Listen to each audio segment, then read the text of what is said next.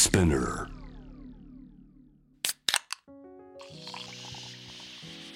44です。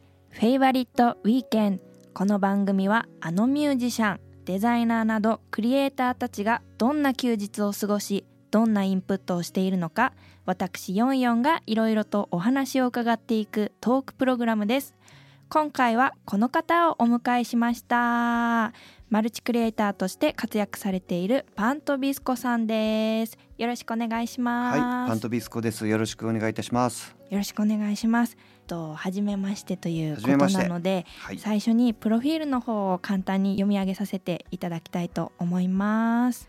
インスタグラムでフォロワー数57万人を抱えるマルチクリエイター。5冊の著書を出版し、現在はヌメロ東京のパントビスコの不都合研究所をはじめ、雑誌やウェブで6本の連載を行うほか、えー三越の伊勢丹花王ソニーなどなど企業のコラボやテレビ出演など業種や媒体を問わず活躍の場を広げていらっしゃいます。ということで改めてよろしくお願いします。よろしくお願いします。今日から遡って1週間どんな予定だったのかちょっとお聞きしたいんですけれども、はい、どんな1週間でしたか、あのー振り返ったんですね。何をしてたかなと。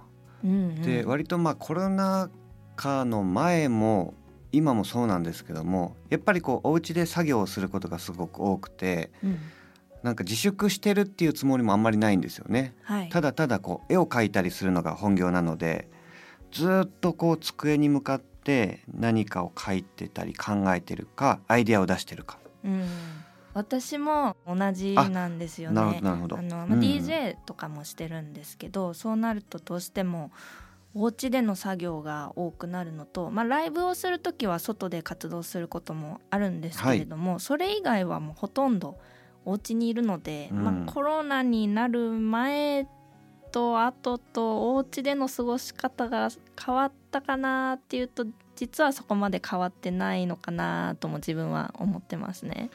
そうですよね。うん。ただなんか時間の使い方とか変わらなかったりしませんか、時間の使い方やはり私のスタイルはあまり変わらないもののうん。例えばそのお仕事でご一緒する方だったり、はい。あとは業種が違うお友達うん。との関わり方は少し変わりましたね、うん。それこそやっぱ気軽にねお会いできなかったりもするし、そうですね。相手をこう気遣った上で誘い誘われというか、うん。まあそれ自体ももうしなくなってってますけどもね、うん確かに、今はもうオンラインミーティングでそうですね。初めましてすることも少しずつ増えてるような気がしますね。そうですね。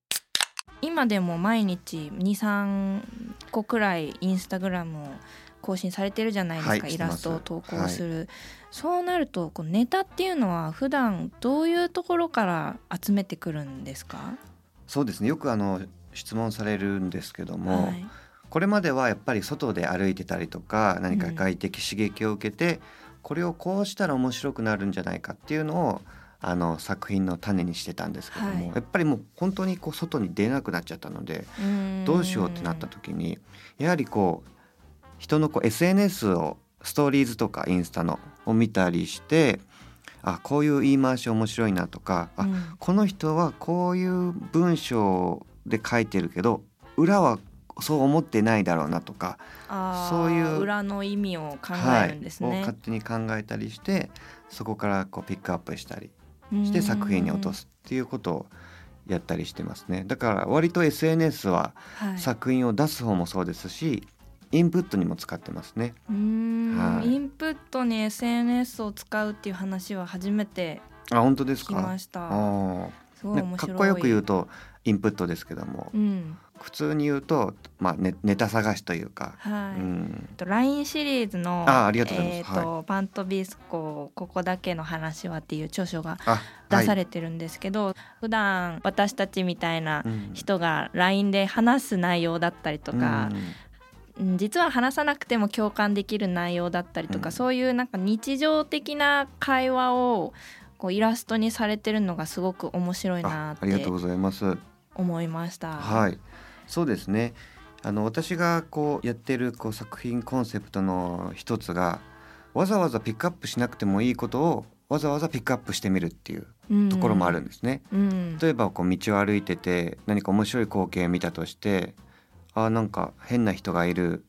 で終わるんですよ皆さん。はい、ただ私の場合はあ変な人がいる。でもこの変な人をもっとこういう風にしたらもっと面白くなるんじゃないかっていうのをあえて SNS の場所に出してこういうことあるよねとか、こういうのがこうなったら面白いよねっていうこう共感を軸に皆さんに対して発信してるんですね。でその中であこういう気づきはなかったっていう人もいれば、はい、あこれ考えたことがあるっていう人もいたりでそれでこう輪が広がっていくんですね。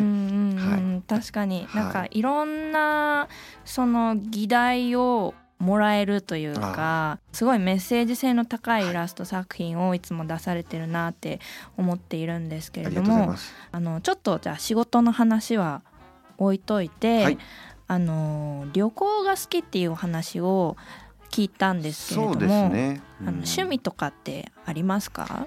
趣味はねやっぱりこうお絵かきすることとまああとはちょっとまあランニングをしたりとか、走ったりもするのも好きですし、まあ、あとはずっと閉じこもってるわけにはいかないのでちょっと気分を変えるために遠出をしたりとか、はい、それこそね旅行もそうですし、うんうんうん、あとは出張でお呼ばれしていろんな地方にお伺いしたりとか、はい、うん、そういうのは好きですね。なんか旅インスタグラマーみたいにこうガチガチにね観光地に行ったり何々したりっていう風ではないですね、はい、その場所その場所に行ってもうゆっくり過ごすというか、そういうのが好きですね。私あの、はい、お話聞きながらすごい、あちょっとあれなんですけど似てるなって思う,、思うんですよ。すごい失礼な言い方かもしれない逆になんかかわいそうですですけれども似てるというかよくないことだと思う。私もなんかこう観光地に行こうイエーっていうよりかはその、まあ、仕事でツアーとかで地方行った時に、うんそこの地域の人たちに今紹介してもらったお店に行ってゆっくり時間を過ごしたりですとか、うんねはい、あとよく山とか、うん、あの地方に行ったら皆さんなんか山に連れてくんですけどそういうところに行ってこうね空とか見上げながらゆっくりするのが結構私は割と好きですね。いいですね。なんか旅をし尽くした上級者の方がそうするみたいですね。あ、そうなんですね。うん、もういろいろ観光地とか派手なところ行き終わった人がもう例えば沖縄に1週間行っていろんなアクティビティをするんじゃなくて1週間もう何にもしないを楽しむって言ってましたね。いや何にもしないって、うん実は難しい難しい。そわそわしますよね。そわそわしますよね、ね、せっかく行ったからあえっとここのお店行ってこのお土産屋さん行って、はい、とかなんか詰め込みたくなりますよね、そう自分もともとはそうだったんですけど、うんうんうん、でもやっぱりなんかコロナでライフスタイルというか、まあ、仕事のスタイルがちょっとずつ変わってから、自分もそういうゆっくりするスタイルになんか変わった気がするなって自分の中で思ってるんですけど、うんうん、なんかそういうコロナ禍でご自身のライフスタイルの変化とかってありますか？そんなに自分は変わってないですね。ただ周りがこう変わっていってるなっていうのもあるので、はい、なるべく相手に合わせた方がいいなと思うようになりました。まあそうですよね、こう、はい、なかなか動けないっていうのが多いですよね。よね。はい、だってやっぱ外に出たくないけど出なくちゃいけない人もいるじゃないですか。はい、僕らは、まあ、ヨンヨンさんもその、はい、お家でね作業ができるっていう、はい、どちらかというとこうそこまでこう生活が変わ劇的には変わってない方なのかなと思うのでそういうそうじゃない方たちに対して何かこう気持ちを落ち着かせてもらうというか、う作品でもそういう風にしてるんですけどね、はい、はい、だから誰が大変で誰が大変じゃないっていうことをあまりこうフォーカスせずに、うんうん、まあ、みんな大変だよねっていうところから、ねうん、そういう作品で皆さんのこう留飲を下げたりとかそういうふうなことを考えるようになりましたね。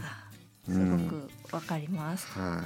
あそうですね。旅行でそういえばさっき言い忘れたんですけども、はい、あまりこう特段変わらないような生活を送ってはいるんですけども、うんうん、こうオンラインツアーっていうものをやってみたんです。オンラインツアーって何ですか？はい旅行に行かずしてあの生配信で現地のコーディネーターの方が観光庁説明してくれるというやつです。えそれって生リアルリアルタイムで基本的にはいリアル配配信信予約制みたいな感じなんですか？そうですあのー私がご一緒したのは JTB さん旅行会社さんなんですけども、あのー場所はスペイン。スペイン、はいい、いですね、はで現地に住まわれているあの日本人向けのツアーガイドさうんん。もすごくおしゃべりもお上手な方で。はい。でご自身がこうよく説明されている場所さ例えばサグラダ・ファミリアとかうんうん。市場とか、そういうのを生配信で届けてくれる、えーめっちゃいいですね。めちゃくちゃ良かったです。で私はこうゲストとしてというか、まあ、はい。マルチがあのワイプで出るような感じで映像として出演して、でそのツアーに参加したい方たちは特に顔とか出さずにコメント欄で参加できるんです。あそこも参加型なんですね。そうなんですだからリアルタイムで見る楽しさがありますし、はい。あここ行ったことあるっていう方もいれば、うんうんうん。あここ行きたかったところだっていうコメントがあったり、はい。で生なのでちょっともうちょっと右側見たいですっていうコメントがあったら、うんうんうん。うんカメラの方がちょっとこうみ右に振ってくれたりとか。へえ、なんか修学旅行みたいなそうですね。感じですね。そうですの直接はあのお会いしてないですけれども、オンラインを通じてあのその場でつながったお客さんとお客さんが一箇所に集まって一緒に旅行するってなんか修学旅行みたいだなって思いました。うんだからああいう修学旅行とかねツアーって一応そう輪を乱しちゃダメじゃないですか。一人だけ勝手にどっか行ったりとかね、はい。バスに乗り遅れたりするし、だからみんながいい子でこうみんながその人にくっついてきて説明を受けるっていう。すごく面白かったですね。それはあのなんて検索したら出てくるんですか？まあ、例えば私が参加したのは JTB さんの本当にもうオンラインツアーで出てくると思いますね。あはいもうオンライン JTB オンラインツアー。はい、他の会社さんもやられてると思いますけども、へーもう結構普及しているんですかね。そうですね。やっぱりこう需要と供給が合ってないというか旅に出たいっていう人がはい。5万といる中で実際出れないじゃあどこでこのモヤモヤを解消しようっていう時にそういうはいオンラインツアーだったりとかが存在するので、ね、ちょっとまあこういう事態がどんどんこう収束して開けていくとちょっとずつね実際の現地に行けるようにはなっていくと思いますけども、うんそういう風になってもオンラインツアーっていうのはすごくこうお得なツアーというかイベントだなと思ったんですね。そうですね。まあうん実際にコロナが明けた後でも需要がありそうだなって思いました。はい。あのーやっぱり現地にひチケット代ゼロですからね。あ、そのか。飛行機飛行機代は。その参加費はそうですそうです、ん参加費はもちろんちょっとかかったりはするんですけども、だから予習のために見る方もいたりあとはうん。復習あのあこういうとこあったな思い出に浸るため。はい。いろんな用途で皆さん参加、されてましたね。はいいですうね。ん、下見ができるう。う。んう。うんなんか私もなんかオンラインツアーの話は初めて聞いたんですけど、知り合いという言いますか後輩が、はいはいはい。ちょうど大学生の後輩がいるんですけど、オンライン留学を始めたみたいなオンライン留学？話をしていてもともとコロナになる前に申し込んでいたものなんですけど、本来であれば直接海外の大学に。行って、うんあの授業を受けるものを、まあ、オンラインを通じてその大学の先生とお会いできたりとか、うんまあ、学校見学をしたりだとか、まあ、まるでツアーみたいなようなへ形でやってるっていう話を聞いてあ、ーうんあコロナ禍でいろんなコンテンツが生まれたんだなってそうですよね。思いました、うん、ちょっと救われますよね。そういうものがあったりすると。確かに、まあ、ずっとお家にいて何もないのはまあねしんどいですよね。そうですよね。だからそういうオンラインだったりね人と離れた、まあ、SNS もそうですけども、はい。なんかいい方に使われるっていうのはうんうんうん。とても素敵なことですよね。うそうですね、ん。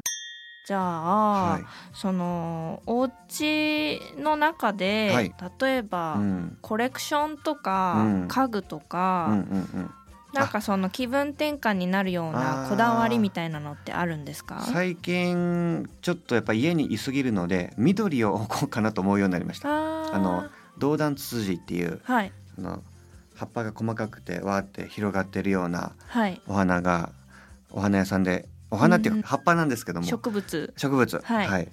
それを飾って眺めたりとか。うん。うん。植物はいいですよね。いいですね。やっぱりこう自然のものが近くにあるっていうのはちょっと気分転換にもなるし、うんうん。でもその回答は面白くないなと今話しながら思いました。あのもう一個いいですか？はいえーっと昔の雑誌はいを見ることにハマっています。あーどういう雑誌を読まれるんですか？はいなんか古道具屋とかそういう骨董品屋さんで見つけたのかな。もう例えば「セブンティーン」っていう雑誌のあー。40年前のやつとか「少年ジャンプ」のもう30年前40年前のものを見つけてきて買って、はい。でずっと置いてるんですよ特に読まずに。でちょっと気分転換の時にその何十年も前のあの本を読んだりしてうん。なんかへノスタノスタルジーっていうのかわかんないですけどもそういう気分に浸ってますね。それはご自身が幼い頃に読んでいたっていう意味ではなく。自分が生まれてないもっとさらに前の。もっと前。だから、ファッションに関しても、はい、もうよくわかんない服を着てるんですよ。もうすごく前なので、うん、そういうのを見てなんか不思議なこう違和感を感じながら楽しいなとうん、思いつつで今のファッションだったり今の漫画とかと比べてああこういう時代を経てきたんだ。そしてこれって20年周期で回ってるよねとかよく言いますよね。ファッションとかってね。ファッションとか音楽とあか。あ音楽もそうなんですか？そうですね。結構これなんか幼い頃に聞いたあのジャンルがなんかまたリバイバルして最近流行ってるなみたいなのは、まあ、活動が長ければ長いほど感じ取れるようになりましたね。いやだからそういうのでこうインスパイアされたりとか、うん、僕はありますね。お風呂の雑誌はどちらから取り寄せるんですか？それは例えばこうフリーマーケットのような場所だったり飲みの市ではい。本当に投げ売りされてるような、うーん。中には価値があって本当は当時150円だったのが1冊、ねはい。2,000円で売られたりとか。へえ、でも高っとは思いますけどうん。自分の中では2,000円以上の価値があるあるんですね。あとは雑誌じゃなくて教科書とか昔の。えー、50学校の教科書ですか、はい、50年前とか60年前のうん、算数とか理科とか。え全員ホットパンツ履いてる少年が。であーあの表紙がってことですあか？そう坊主頭で可可愛いんですよ。はい、うさぎを飼育している様子とか。そうすごい面白いものを集めてらっしゃいそうますね。ですね。やっぱり変なものを集めたりするのが好きだし考えるのもそうですし、うん。うん、そういうのを見て癒されてますうね。ん、なんか普段の生活では見れないものだったりとかがそういうところに描かれてるので、新しいインスピレーションを受けるっていう意味ではとてもいいかもしれないですねそうで。すね。はい。さっきランニングされてるってあのおっしゃってたじゃないですか。はいはそのランニングだけですか？なんか好きなスポーツとかありますか？ランニング自分がするのはランニングですし見るのは割と格闘技が好きだったりしますね。あーへえ、はい、キックボクシングとかはい MMA とかね、もそうですしやっぱりこう自分ができないようなことうんを、あの力を入れて命かけてやってるっていう姿はすごく確かかっこいい。にかっこいいですよね。なので生まれ変わってそういうフィジカルがとっても強い怪我をしない、うんお腹壊さないとかねいろんなものが 備わってたら、はい。ちょっと格闘家やってみたいなとちょっと思います。本当にもうスポーツ選手とか格闘家の方ってすごいですよすね。ごい。やっぱりあの努力もあるでしょうし、うん。努力の外にある怪我をしないというはい。管理。自確かに己管理もあと運もありますしね、はい。たまたま自分のせいじゃなくてうんうんぶつかられたりとかでね怪我する人もいるしその一番こうシンプルなあのスポーツがやっぱり格闘技かなと思いますね。だってあれって怪我をさせるというかダメージを与えるスポーツじゃないですか。はい。それがポイントになったりとか。だから、うんロマンを感じますね。その格闘技はテレテレビで見るんですか？そう YouTube とかですか？ね、まあ、YouTube とかテレビもそうですね。だから感染が意外と行ったことないんですねあまり。だからそれこそコロナアフターコロナでははい。感染しに行きたいなと思ってますけども。直接直見に接応援したいと。そうですね。なんか SNS をやってると本当にこういろんな方にフォローいただけるんですね、ねあの俳優さんモデルさん文化人の方スポーツマン、はい。い、ろんな方がいてだからそれこそ総合格闘技をやられてる方もいれば、あの大相撲の方もいらっしゃるんですよ。へー。だからすごくなんか絵を描いててよかったなと思う瞬間ですね。うん。絵はなんかなんて言うんですかね。お客さんを選ばないというか万人が楽しめるコンテンそうですね。ツだなって。ボーダーがないというか、はい。だから突然えこんな方がフォローしてくれたっていうこう、喜びがあったりするんですよね。うんうんじゃあ結構毎回エゴサはいはいーチとかもされるんですね、エゴサーチはどこかのタイミングでしなくなりました。あそうなんですか、はい、どんだけやっぱりいい行いをしている人でも絶対た叩く人いるじゃないですうか。まあ僕はやっぱそうですねはい、いい行いをしてるわけではないんですけども、はいなるべく気は気は使ってる方だと思うんですね。うんあまり人を傷つけないようにはしたいなと。ただやっぱり何を発信しても気に食わないっていう人はいるので、そういうのを見ちゃうとやっぱへこむので、うん。なるべく見ないようにはしてます。ただ自分をいいと思って近づいてくださった方、要するにフォロワーになってくれた方ははい。全員見てます僕は。今今57万人のフォロワーさんがインスタグラムい。るんですけど、全員見てます僕アカウント。その日にフォローしてくれた方。57万人こう数えたら数えきれないですね。数えきれないですけどひ夜の日々の楽しみにしてます。うん。あこういう方フォローまたそういうしてくれたところからヒントもありそうですね。あそうですね。はい。はい。ということで、はい。今日は本当にありがとうございました。ありがとうございました。今回はマルチクリエイターとして活躍されているパントビスコさんをお迎えしました、はありいがとうございました。パンとビスコでした。ヨンヨンさんありがとうございました。44がお送りしていますフェイバリットウィーケン今回お迎えしたパントビスコさんの活動内容や新しい情報はパントビスコさんのインスタグラム、ツイッターなどでチェックしてみてください。またパントビスコさんがおすすめしてくれた内容はバドウィーケンダーニュースとしてツイッターのバドワイザー公式アカウントバドワイザージャパンでも順次載せていくのでぜひチェックをお願いします。ということで44でした。バイバイ。